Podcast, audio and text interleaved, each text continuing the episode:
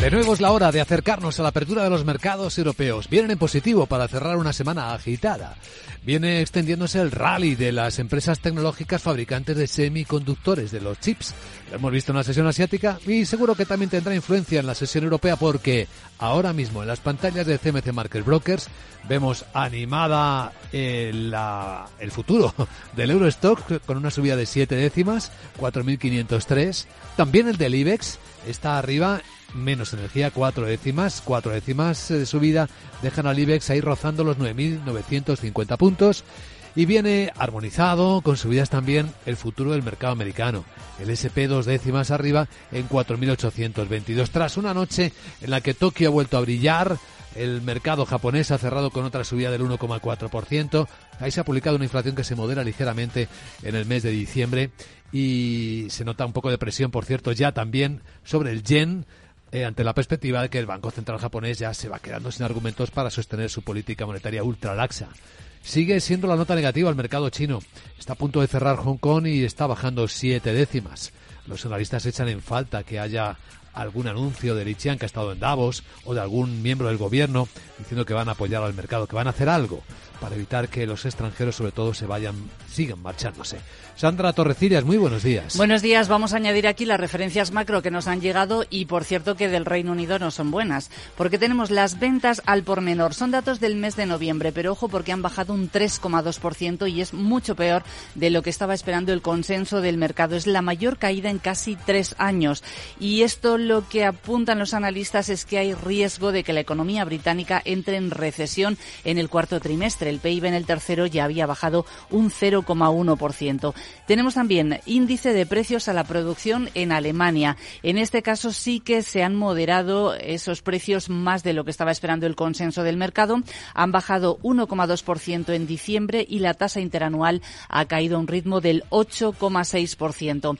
Esta tarde en Estados Unidos lo más interesante que esperamos la confianza de los consumidores de la Universidad de Michigan y por supuesto vamos a escuchar de nuevo en el foro de Davos a Christine Lagarde que va a estar con la directora gerente del FMI con Cristalina Georgieva a partir de las 11 de la mañana. Pues ahí estaremos atentos a ver qué dicen estas dos influyentes mujeres las dos influyentes mujeres más importantes ahora mismo del momento económico en Europa y en el mundo. Pero no perdamos de vista que hay presiones y tensiones que siguen viéndose, aunque hoy las bolsas suban, cuidado con los bonos, con los repuntes de los rendimientos, hoy quizás debería venir y viene un poquito de corrección. Cuidado también con los precios de la energía, el Brent está vendiéndose poquito por encima de los 79 dólares barril esta mañana.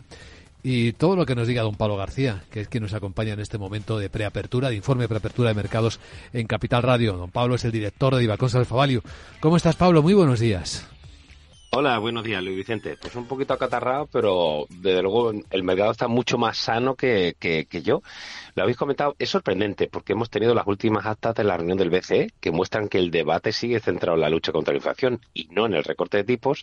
Ayer tuvimos un PMI manufacturero de Nueva York y el de Filadelfia bastante malos, ¿eh? es decir, que, que no apuntan a que siga esa fortaleza de las manufacturas en Estados Unidos como bien habéis comentado, ese dato de, de, ventas minoristas de Reino Unido, también la debilidad del mercado chino, el Hansen cayendo ya en el año, que llevamos solo 19 días hoy, 10,30%, y sin embargo todo, salvo el, el activo de, digamos, de profit taking que hemos tenido a principios de, ejercicio, otra vez hemos vuelto con un Nasdaq ya en positivo en el year to day, y parece que como siga esto así, también el mercado europeo se va a poner también en tablas, y sorprendente. El caso del Nikkei a mí me tiene muy, muy sorprendido, ¿no? Con una economía que cae un 2,9% en el tercer trimestre, no puedes bajar tipos como bien has apuntado, y sigue subiendo un 7,47 lo que llamamos de ejercicio. Sí, es muy llamativo lo que está ocurriendo en Japón. Lo estamos monitorizando durante toda la semana porque son niveles para la bolsa de hace 34 años, ¿eh? lo que también nos habla como pocas cosas de lo largos que pueden ser algunos ciclos.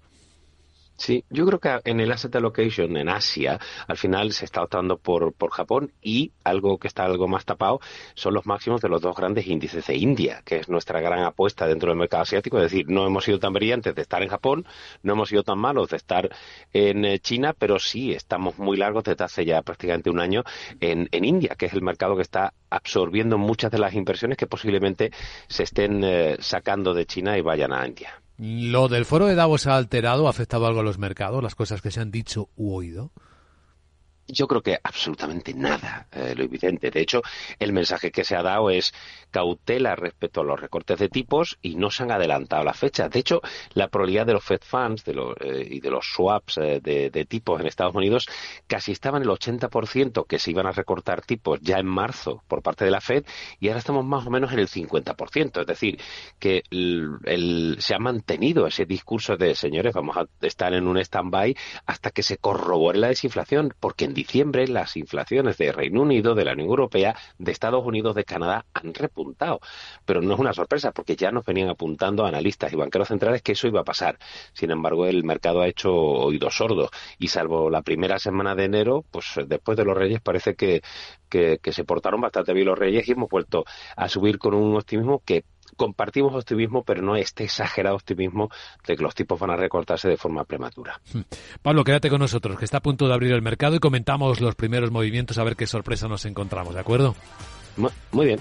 Vemos que en preapertura, Sandra, pues sí, sí que hay algún movimiento que nos llama la atención. Sí, sobre todo el de la alemana BASF, porque está bajando más de un 2% y es que ha ofrecido datos preliminares eh, de 2023 y prácticamente decepciona en todo, en ventas, en beneficio, en EBITDA, en márgenes eh, que le caen también. Eh, ya recordamos que ha anunciado una reforma de su organización y que el pasado mes de diciembre incluso nombró a un veterano de la empresa como nuevo consejero delegado. Es que el mercado estas cosas las cotiza inmediatamente. ¿Qué otros protagonistas vamos a mirar? Pues vamos a fijarnos en el grupo de lujo LVMH eh, porque tiene nuevo CEO de su negocio de moda y también es un veterano. Lleva más de 40 años en el grupo, se llama Michael Burke y ha sido ha dirigido varias de las marcas más icónicas como Dior, Fendi, Bulgari o la propia Louis Vuitton. Bueno, pues con esta información vamos a ver cómo despierta el mercado en capital, la bolsa y la vida.